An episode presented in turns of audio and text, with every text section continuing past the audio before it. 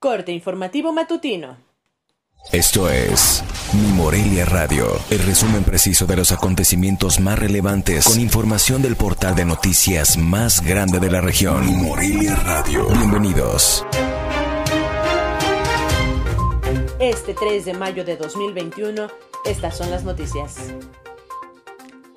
Luego de que se dio a conocer que Morelia pasó a bandera verde por disminución de casos de coronavirus, autoridades estatales informaron que el municipio se mantiene, como desde hace dos meses y tres días, en bandera color amarillo.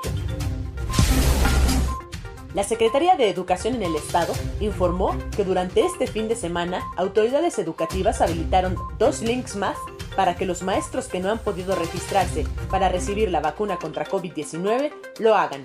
Los links son educación.srs.care, diagonal gato, diagonal escuelas, diagonal cita y michoacán.gov.mx, diagonal vacunación, diagonal.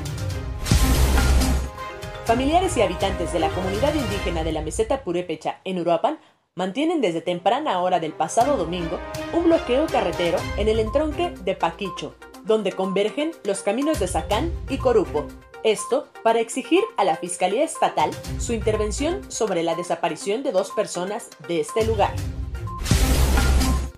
Este pasado domingo, la Secretaría de Salud de San Luis Potosí dio a conocer que detectó el primer caso de la variante de COVID-19 de la India, conocida como B.1.617.